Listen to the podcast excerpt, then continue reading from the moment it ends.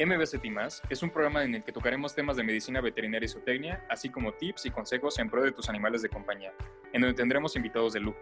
Yo soy Miguel Ángel Torres. Y yo, Miguel Ángel Rodríguez, conductores de este programa, un espacio donde los animales tienen voz. Síguenos en nuestras redes sociales. El día de hoy eh, contamos con la participación especial y antes que nada agradecerte Elton Iván Álvarez Escalera. Él es cirujano dentista, egresado de la FES Cala y tiene un consultorio particular Además hizo prácticas, bueno, trabajó en el extranjero y es maestro de inglés y guitarra. Entonces, este, bienvenido. Eh, vamos a encontrar esta relación de la odontología o eh, con la medicina veterinaria. Entonces, este, pues adelante. Bienvenido a MBCT más. Hola Miguel, muchas gracias por tu invitación. De verdad que eh, muchas veces no nos podemos a pensar en que así como nosotros, las personas que comúnmente asisten al dentista para atención general, eh, problemas comunes que existen en la actualidad y durante muchos años han existido en la odontología, enfermedades muy comunes, ¿no? Estamos hablando de eh, periodontitis, de caries dentales, de bruxismo, y poco a poco te vamos a ir, este, bueno, yo te voy a ir desglosando qué es lo que yo, yo sé sobre estos padecimientos que se ven a diario en el consultorio. ¿Y qué relación tienen? Pues claro, con, con la veterinaria, porque pues también convivimos con, con animales, mascotitas que tenemos en casa y ciertos hábitos pueden compartirse con esos animales, ¿no? Entonces, en este caso, eh, me gustaría empezar a platicarte sobre la periodontitis en personas, ¿no? Que vemos en el consultorio. Es un problema muy común hoy en día y esto es debido a que las personas pues tienen una higiene bucal eh, un poco deficiente y pues otros factores que pueden asociarse a eso son como la dieta que llevan pues alta en carbohidratos y este, comida chatarra ¿no? Principalmente. Eso, pues como tal, siempre está relacionado con los químicos que tienen los alimentos que consumen a, diario. Y pues, mira, yo siempre les, les comento a mis pacientes que si uno va a un pueblo, pero a un pueblo de verdad, donde no hay tiendas cercanas, esas personas no conocen eh, productos de origen industrial, ¿no? O sea, no conocen ni los paquetes de donitas, ni la Coca-Cola, o sea, realmente lo que ellos consumen en su dieta diaria es lo que tienen en su granja. Huevos, pollitos, el cerdito que tienen por ahí, que ya van a, darle este crán y se lo van a comer, ¿no? Comen cosas de origen animal y cosas que cultivan en su casa. Esas personas no tienen problemas periodontales. ¿A qué me refiero con periodontales? Ahora sí, que se les aflojen los dientes. Literal, eso es lo que sucede. Se acumula la placa, ¿no? Y en, la, en todo el borde de la encía empieza a haber una inflamación. Después de que se hace placa, se hace como piedra. O sea, es un cúmulo de bacterias que se hace como piedra, se impregna en las encías y empieza a deteriorar todo el, el periodonto. El periodonto es todo lo que sostiene al diente en su lugar, ¿no? El hueso, la encía, el ligamento periodontal. Y pues debido a que consumimos estos tipos de alimentos, eh, las personas de pueblo, como te decía, que consumen alimentos de origen natural, no padecen de periodontitis, no se les caen los dientes. No es normal que una persona a cierta edad empiece a perder los dientes. Y muchas veces se tiene ese mito, ¿no? Dicen, no, pues es que ya estoy grande, pues se me tienen que caer los dientes. No, para nada. Tú con los dientes que tienes, tienes que ir a la tumba. Entonces, eh, esos problemas pues, se ven reflejados también en los, en los animales ¿no? de casa, eh, comúnmente en los perros, en los gatos, estuve leyendo también que en los caballos, y esto es porque, por lo mismo, hay un consumo de una dieta que tiene, eh, que salta en carbohidratos y pues cosas que los animales también deben consumir de origen natural. O sea, Estamos hablando, por ejemplo, el caballito. El caballito lo que consume a diario pues puede ser pues pasto, ¿no? Debería estar comiendo pasto. No deberían estar dando este, croquetas, este, harinas o, o cualquier otro alimento que esté procesado químicamente. Eso hace que se forme placa. Y así como en el caballito, pues a los perros también a veces eh, las personas pues suelen estar comiendo en casa, se acerca el animalito a pedir comida, ¿no? Y pues de lo que uno está comiendo puede decir que es totalmente inofensivo. Ay, pues estoy comiendo chicharrón en salsa verde, ¿qué puede pasarle? Ah, pues claro, ¿cómo sazonaste chicharrón en salsa verde? Me vas a decir que todo es de origen natural, el aceite que utilizaste y este, a lo mejor que le echaste tantito honor, ¿no? Entonces, todo eso ya es un, un saborizante artificial. Y eso es lo que hace que en los perros y en los animales domésticos, pues empiece a haber problemas de, periodontitis. Ahora, esto es en la periodontitis, que a los perros y a los gatitos se les empiece a formar placa, sarro, igual que a los humanos, pues se les caigan los dientes tarde o temprano. No es normal, no por eso este, yo recomiendo, eh, así como yo a mi mascota, revisarle los dientes al animal que tenemos en casa, la mascotita, al gato, al perrito. Si le hemos dado alimentos de origen natural, no debería de haber ningún tipo de, problema en cuanto a infección de encías o que se le, se le, está formando una placa de sarro. No, no debería de haber problemas. Pero como hay consumo de croquetitas y vienen este, en bolsas, están procesadas químicamente eso puede llegar a formar un poco de placa y el perro tendría que irse a hacer una limpieza pues al menos cada año. Pero pues también es otro, es otro planeta hablar de eso. ¿Qué opinas? Sí, pues este, de hecho, investigando un poco igual, eh, hay escritos de hace 350 años antes de Cristo donde tenían esquemas y eran, es curioso porque era gente, o sea, en Egipto, en Roma, en Grecia, que la hacían de papel de médico, ¿no? Pero en aquel entonces, pues era como de todo, ¿no? O sea, no había como esta división del veterinario, el odontólogo y el médico. Entonces eh, trataban en general al humano y a los animales y hay esquemas donde ya se describía enfermedades periodontales en caballos y está muy, muy curioso eso porque a la par la estudiaban con, con los, lo que pasaba con los humanos y hacían un comparativo, ¿no? Y, y sí, o sea, lo ideal es que como en el área de veterinaria, pues lleves a tu perro o gato al menos una vez al año para su revisión dental. Y además, eh, muchos les cuesta trabajo creer, pero sí hay cepillos de dientes y pasta de dientes especial para el perro, que sí no es la misma. No sé qué agente contenga la, la pasta de dientes humana, creo que es fluoruro o ahí nos puedes aclarar que es lo que tiene una pasta de dientes, pero esa pasta es distinta a la de los perros porque les puede causar intoxicación o algo así, o sea, es una pasta especial. Y lo ideal es que si le cepille sus dientes diario, ¿no? Que con trabajo creo que ahí, y ahí entra mucho tu rama, eh, pues hay muchos problemas de caries, esta situación.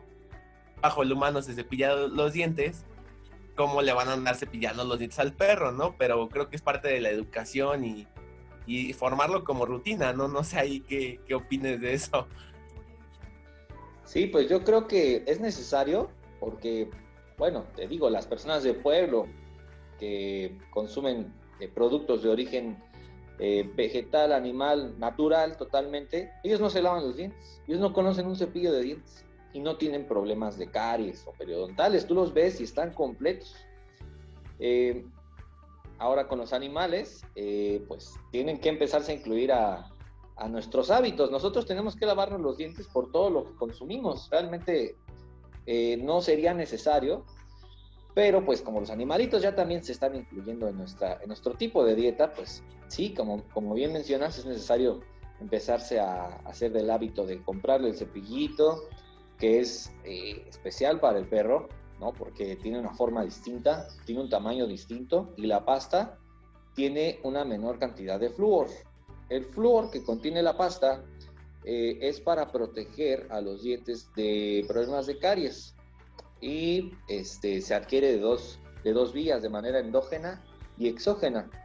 Eh, el flúor como tal que tú consumes en la sal, que los animales pueden consumir en la sal, es el flúor de manera endógena, ¿no? Y exógena hablamos de en la pasta de dientes, ¿no? Entonces, Eh, sí, definitivamente no sería buena idea eh, utilizar cepillos que sean para nosotros, para los perritos, así como no sería buena idea que nosotros empezáramos a comer croquetas en vez de comida.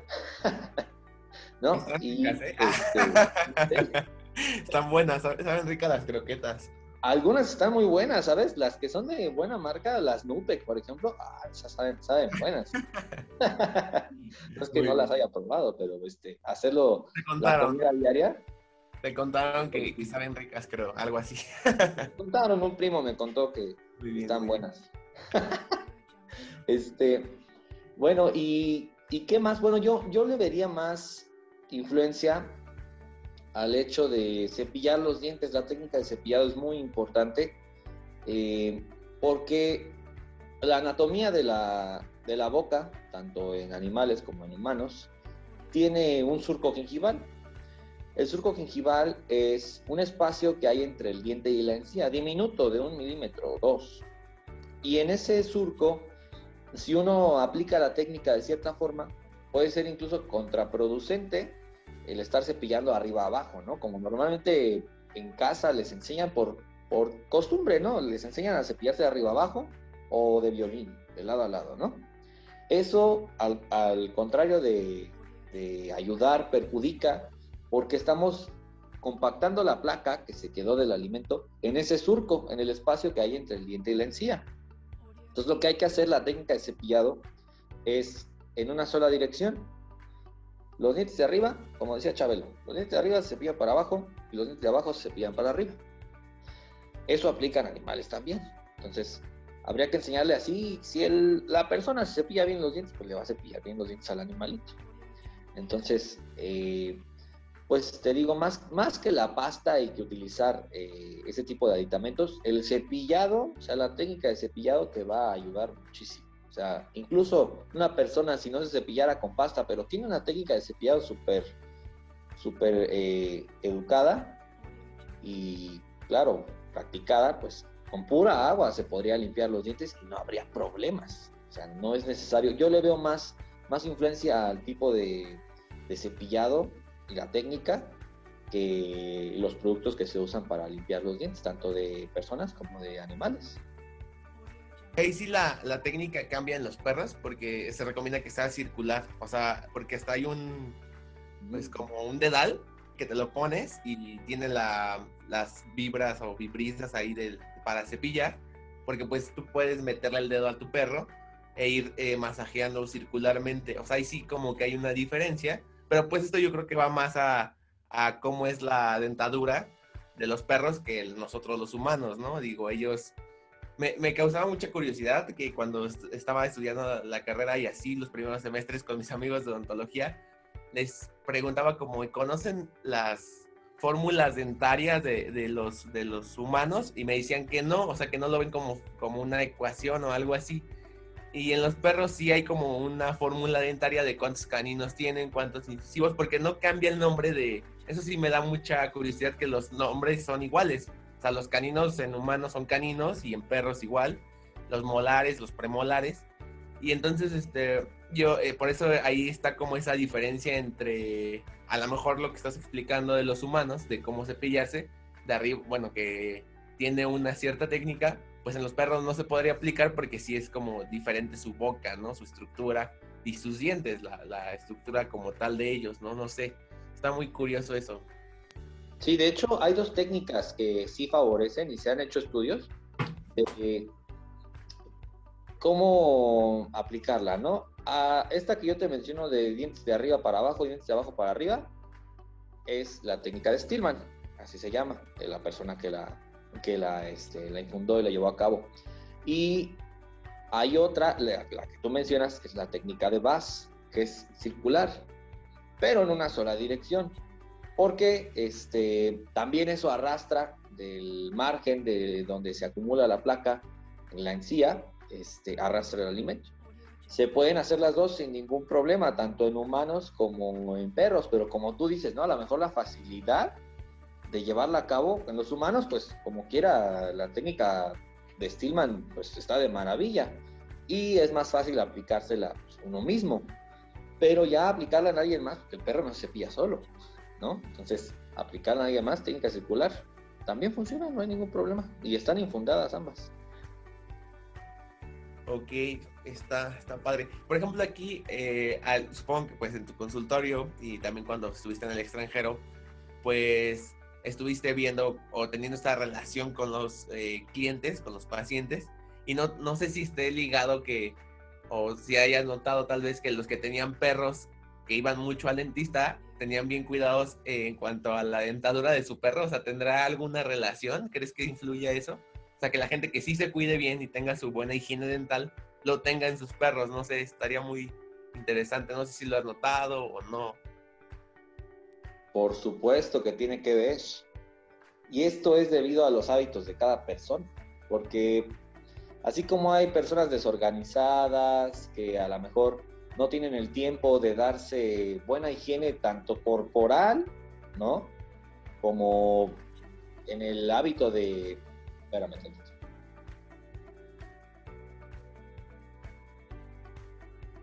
Listo.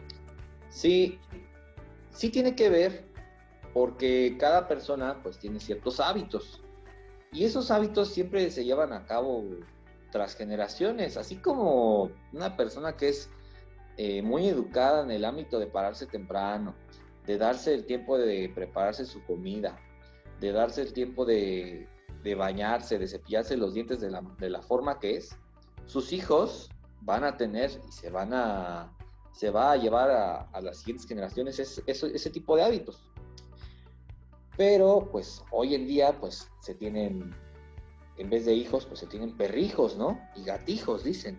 Entonces pues lo mismo sucede. O sea, normalmente, comúnmente, una persona que tiene buenos hábitos, pues va a llevar a cabo bien pues, la, higiene del, de, su mascota. En este caso, pues podríamos decir que también ahí se incluye que, que lo estén llevando a revisiones periódicamente, que tenga todas sus vacunas, que esté limpio y pues que, le tengan un lugar para, para estar a la mascota.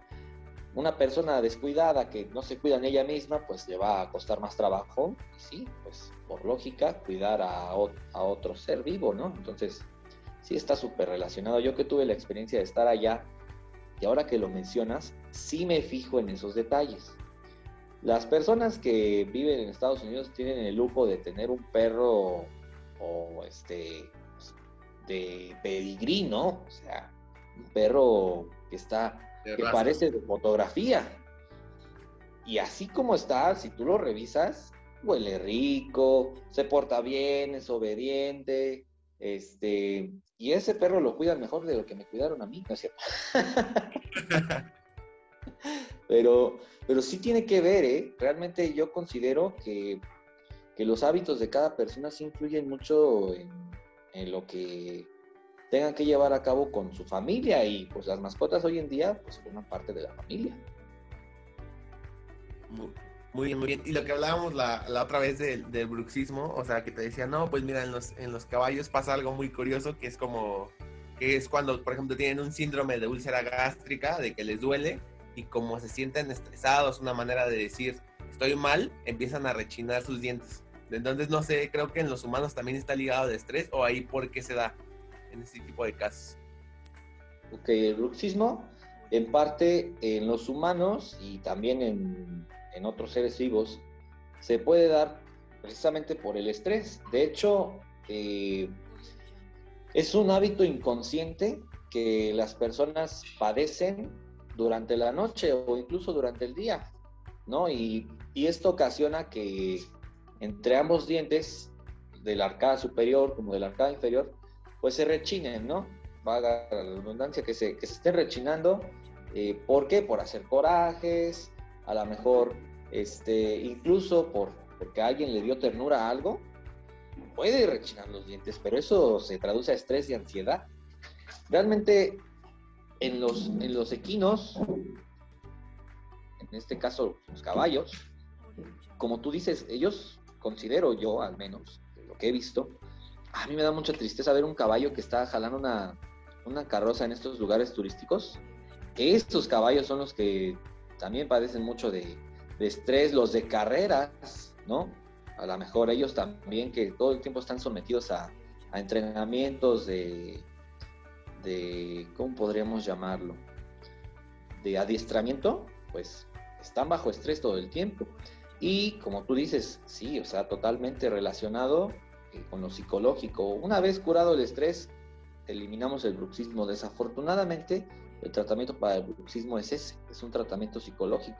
Tendríamos que dejar de someter a, en este caso, al caballito para que eh, no padeciera de, esta, de enfermedad que es muy típica tanto en personas como, en caballos en este caso.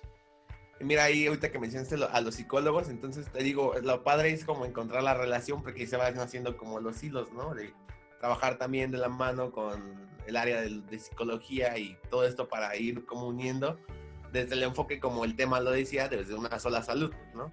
Entonces, este, también algo que platicábamos la vez pasada, ahí yo sí te quiero preguntar porque tenía como esa duda, es, eh, he visto que hacen trabajos en los picos de las aves para, con ayuda de los odontólogos, pero también sé que en odontología ustedes mandan a hacer las prótesis, ¿no? Ustedes no las hacen como tal, o sea, trabajan con otras personas que son como técnicos o no, ahí sí no sé bien cómo está la onda, y, pero es el material que ustedes usan y ya pues con ayuda del veterinario les dice, a ver, la anatomía del pico es así, necesito estas características y entre eso se van haciendo, entonces no sé ahí cómo, cómo trabajen, digo, más o menos las prótesis de las dentaduras o así de humanos, tiene, es lo mismo para los picos de las aves, pero ahí sí lo hace el odontólogo o lo hace el técnico, o cómo está esa onda.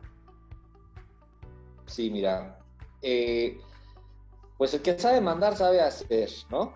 Y en este caso nosotros eh, en la carrera nos enseñan a, fabricar esas prótesis, ¿no? A, confeccionarlas desde el punto de tomar una impresión, de tomar medidas, eh, de tomar eh, anatomía de la persona. Incluso podríamos decir que, que, todo eso que se lleva a cabo para fabricar una prótesis, este, también tenemos que explorar los materiales con los que se fabrica. ¿Para qué? Para ver el daño que pueden llegar a ocasionar a la larga de utilizarlas. Y este sí, ya cuando uno llega a consultorio particular, eh, ya uno ya sabe cómo se lleva a cabo el proceso para fabricar una dentadura, para fabricar una incrustación, para fabricar cualquier cosa que se tenga que confeccionar en un laboratorio porque se requieren este, aparatos que pues en el consultorio a lo mejor estorban y no se necesitan porque pues eso sí, requiere su, dedicación y su tiempo, es una rama también este, que es un arte fabricar prótesis. Y en este caso que tú mencionas el pico de los pajaritos, eh, por ejemplo, con nosotros los odontólogos hay especialidades odontológicas. Una de ellas, y muy, muy reconocida y hay muy pocos, es la prótesis maxilofacial. La prótesis maxilofacial es la disciplina que lleva a cabo la reconstrucción y rehabilitación de una persona que ha perdido eh, en parte funciones, órganos que eran de importancia en, todo el macizo facial. Estamos hablando de una persona que pudo haber tenido eh, un carcinoma epidermoide en, en, la boca y perdido todo el paladar, o que haya perdido incluso la nariz, el ojo. Esas prótesis las fabrican los protecistas maxilofaciales. Ellos sí las llevan a cabo desde cero hasta que la terminan y la prueban en el paciente. Entonces, eh, en este caso que yo veo cómo llevar a cabo ese, esa fabricación para un pico, pues sí es un especialista, realmente se llevan materiales de, acrílico, ¿no? De diferentes tonos, pero lo difícil es la implantación, cómo hacer que se, que se quede pegado en, la persona o en este caso, pues en el, pajarito. Eso sería lo, lo, complicado y es ahí donde viene ya la, la especialidad de dónde implantar un tornillito para que se ponga con un clic la prótesis. Y pues en este caso sí, sí, este, sí se requiere de un especialista. En este caso sí, totalmente. Sí, y por ejemplo, también vi eh, la Facultad de Odontología y de la, de la UNAM con la Facultad de Veterinaria tienen diplomados que precisamente están enfocados, o sea, dice odontología veterinaria, pero lo puede tomar tanto un odontólogo como un veterinario. Y el programa está muy, muy curioso porque, mira, llevan materias como aparato masticatorio, patología oral, diagnóstico odontoestomatológico, áreas básicas de odontología, área quirúrgica, endodoncia, eh, las, las enfermedades zoonóticas. Yo creo que ahí entra más como el capacitar a los odontólogos sobre la zoonosis, ¿no? Porque pues no tienen el contacto con los animales y ahora van a estar en contacto con animales. Y lo curioso es que dice que tú en tu clínica, o sea, tú con ese diplomado en tu clínica dentista, puedes hacer odontología veterinaria sin necesidad de estar en una clínica veterinaria y viceversa con el veterinario. Entonces ahí es como veo que se une esto. Y ahorita aprovechando esto, esto que dije odontología, ¿cuál hay, hay diferencia entre tu carrera que es cirujano dentista y odontología? ¿Hay, ¿O solo es el nombre? Porque creo que en CEU es odontólogo, ¿no? Y en FES cirujano dentista, algo así. Sí, eh, en eso sí hay diferencia, pero es es este, enfocada a la teoría y la práctica. Eh, un odontólogo, licenciado en odontología, lleva más a cabo su, teoría para aplicarla en la práctica. Y, por ejemplo, un cirujano dentista, que es mi caso, que pues lleva una educación de la mano al mismo tiempo que se lleva la teoría, se hace la práctica. Porque, por ejemplo, en odontología, si tú estudias odontología, al principio te enseñan eh, mucha teoría, ¿no? Para poder revisar un paciente. Y en cirujano dentista, eh, primero se ve teoría, pero en la siguiente clase ya estás revisando un paciente y aplicando esa teoría. Van de la mano al mismo tiempo. Considero yo que pues ambas son buenas, pero este, pues ahora sí que en odontología se debe de llevar eh, mucho la práctica y pues sí deben ir de la mano, a mi consideración, porque hay veces que eh, te detiene mucho la teoría, te entra mucho en dudas porque hay un sinfín de posibilidades en diferentes tratamientos y este, te hace dudar mucho de, lo que pueda llegar a pasar. Pero una vez que lo practicas y ves que no hay problema, que se puede hacer una extracción, incluso pues, a mí me daba mucho, mucho temor hacer extracciones, porque pues hay sangrado, le estás ocasionando daño al paciente, eh, tiene que cicatrizar, que no se vaya a infectar. Y yo decía, es que en la teoría menciona que si, por ejemplo, ¿no? Dando un ejemplo ahí, en la teoría menciona que si está contaminado tantito el instrumento, eh, se puede llegar a infectar la herida, ¿no? Dependiendo de la persona. Ok, sí, pero no por eso vamos a dejar a la persona con su dolor. Hay veces, ¿no? Por ejemplo, me puse a pensar, eh, antes los barberos eran quienes hacían la odontología. O sea, ellos sacaban las muelas después de rasurar al paciente, sacaban las muelas con una pinza. Tú me decías que eso estaba esterilizado, pues para nada. Estaban oxidadas y no les pasaba absolutamente nada. A mí me generaba mucha duda eso. A veces meterme mucho en la teoría te da, te da un poco de inseguridad el, el estar en la práctica. Y viceversa, te puede dar mucha inseguridad estar en mucha práctica no saber nada de teoría, pero es que van de la mano. Pero eso se diferencia en que uno da más teoría y en otro va teoría y práctica al mismo tiempo. Ok, pues eh, ya, ya nos quedó clara esa duda porque sí, este, siempre era como la curiosidad, ¿no? De, ver si había una diferencia como tal y por qué, a pesar de que es la UNAM, pues son diferentes nombres, pero qué, qué bueno que lo aclaras. Y entonces aquí lo que a la conclusión que quiero llegar es como, o lo que se pretende aquí es, pues, no sé si en tu carrera de odontología conozcas a gente que te diga como de, ay, quiero me hubiera gustado también estudiar veterinaria, ¿no? Entre tus compañeros, compañeras. Y acá también pasaba lo mismo con algunos que decían, quiero estudiar, eh, me hubiera gustado estudiar odontología. Pero no necesariamente tienen que estudiarla, sino que a través de estos diplomados pueden meterse en este mundo y llegar como a una sinergia entre ambas carreras, no sé estaría de maravilla que se ejercieran ambas, ¿no? Pues así como tú mencionabas anteriormente, el hecho de tener un consultorio dental y tener el consultorio de veterinaria, pero para atención dental veterinaria. Pues para hacer las prótesis de los animalitos, para hacer, este, incluso he visto que hacen endodoncias, que hacen este, limpieza sobre todo, y pues estaría bien llevarse de la mano. De hecho, eh, en el nuevo plan de estudios de, de FES se incluye odontología veterinaria en una materia durante un año. Y no me tocó a mí, pero ahí puede surgir la curiosidad de que los alumnos eh, pues lleven de la mano ambas, ¿no? ¿Para qué? Pues por lo menos realizar una profilaxis o tratamientos preventivos para dar técnicas de cepillado para los animalitos, este, y en el mismo consultorio se puede hacer, puede separar, ¿no? Es tener un consultorio, un espacio para, para atender pacientes eh, personas y para atender pacientes animalitos, ¿no? Se puede hacer, claro, pues el cielo es el límite y con diplomados y especialidades, pues yo considero que no es una mala idea llevar a cabo las dos. Qué padre, ¿eh? No sabía eso de que se había incluido en su programa de estudios de la FES. Y, acá, tristemente, en la facultad no hay nada, nada, ninguna materia que tenga que ver con odontología veterinaria, ni en, en la FES este, Cuauti, tampoco llevan una materia de odontología. Hay una carrera nueva que acaba de surgir que es medicina veterinaria, pero solo de perros y gatos, y es de paga. Es de una federación canófila de, mexicana, de las razas de perros precisamente que mencionabas, y ellos sí van a llevar esa materia, pero al menos en la facultad de la UNAM, todavía no, pero sí estuve investigando y sé que en unas universidades hasta toman clases juntos, los médicos con los dentistas en una misma aula y están dando clases tanto dentistas, odontólogos como veterinarios, porque ese es el objetivo, ¿no? Al final de cuentas que crezcan ahí como juntos.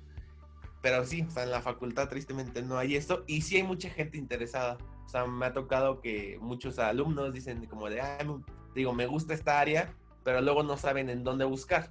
Y eso también es como otro problema. Pues se puede llevar a cabo, como tú dices, con diplomados en ese caso. Yo creo que no estaría, no estaría de más tener un diplomado de, de, este, de odontología, tanto, mira, si estás en veterinaria, un diplomado de, que se especialice en, odontología veterinaria y viceversa. Estar en, en odontología y tener un diplomado de odontología veterinaria, ¿no? Y ahí poder llevar de la mano ambas. No estaría, no estaría de más, pero pues tarde o temprano va a llegar. Ya ves que hoy en día, pues, no sabemos qué esperar de las escuelas y de los planes de estudio. Los cambian de un día para otro. pero pues a veces son, son para mejorar y en este caso, pues que yo vi que añadieron esa, esa materia, este, me pareció de, de fábula. Dije, ¿cómo les van a enseñar, no? O sea, me imagino que, pues, al menos a prevención, y no estaría de más. Sí, pues este, te digo, y de hecho muchos eh, terminan haciendo las cosas con, eh, investigando, o sea, en el gremio veterinario, porque si no hay como darle una capacitación. Y, y, muchas veces sí le dicen así como ahorita, ¿no? Que yo te conozco de, oye, tú que sabes odontología y que tienes la carrera, ¿qué lineamientos usas para esta, para hacer una profilaxis, ¿no? O una limpieza y ya como llegar a conclusiones e ir como haciendo un... Pues se tienen que hacer modificaciones obviamente, porque como dices, el animalito no se cepilla los dientes, no se puede quedar quieto si le dices, a ver, quédate quieto, te voy a poner aquí la anestesia, ¿no? O sea, hay ciertas cosas que se tienen que adaptar para lograr el, trabajo al final de cuentas de odontología. Y en los caballos, créeme que es una bronca más grande, porque ellos son extraños, son como de otro planeta y son más este, curiosos tienen este muchas veces problemas de los cólicos y en cólico también tienen este lo del bruxismo eh, o luego les tienen que meter ahí unas cosas enormes para poder llegar hasta su dentición. Y la dentadura de los caballos es totalmente distinta ahí sí a lo de los perros porque ellos no tienen caninos por ejemplo no al no ser carnívoros tienen otra dentadura muy distinta. Las vacas no tienen dientes arriba este, entre otras cosas muy interesantes que vas viendo como por cada especie. Y yo veo al humano, o sea, ya sé que digo el humano como si yo fuera un alien, pero somos animales al final de cuentas, ¿no? Porque ya hace rato estaba viendo así que estaba platicando contigo y digo, el humano, el humano, el humano, pues yo qué soy, ¿no? no, pues es que es para separar, pues si no, no nos van a entender. decir, ¿de qué estamos hablando? ¿De personas o de de animales, porque ah, dijo el estrés, pero no sé si está hablando del estrés de la persona o del estrés del animal, por eso dije, ¿no? En todo momento, pues, el estrés de personas y el estrés de animales, ¿no? Pero pues sí, finalmente nosotros también somos personas. Bueno, pues sí, la verdad eh, agradezco mucho tu tiempo. Fue una plática creo que entretenida y aparte se queda algo, eh, una breve introducción de cómo existe esa conexión que eh, subí el, flyer y hubo mucha reacción por parte de los que nos escuchan, de los Petri Podcasters, así les llamamos. Y muchos decían como de, no le, no le encontraba relación, pero yo creo que a, rato que lo escuchen van a encontrar esta relación. No sé si tienes algunas cuentas, redes sociales o donde te puedan contactar ahí aquellos que tengan dudas o ya una cosa pues adelante, ¿no? Por supuesto que sí. Eh, cualquier duda pueden mandarme un, un, este, un inbox o pueden mandarme eh, una solicitud de seguidor ahí en Instagram. En Instagram estoy como arroba dentaloceanía y en, este, en Facebook estamos como consultorio de tal Oceanía. Muchas gracias por sintonizarnos. No te olvides de buscarnos en nuestras redes sociales. Estamos en Instagram como arroba medbetsu, arroba medvetzo, arroba ocapia-animals, arroba okapia-animals, arroba miguel.t11 y arroba miki-fmvz, arroba m-i-c-k-e-y-fmvz. Hasta luego.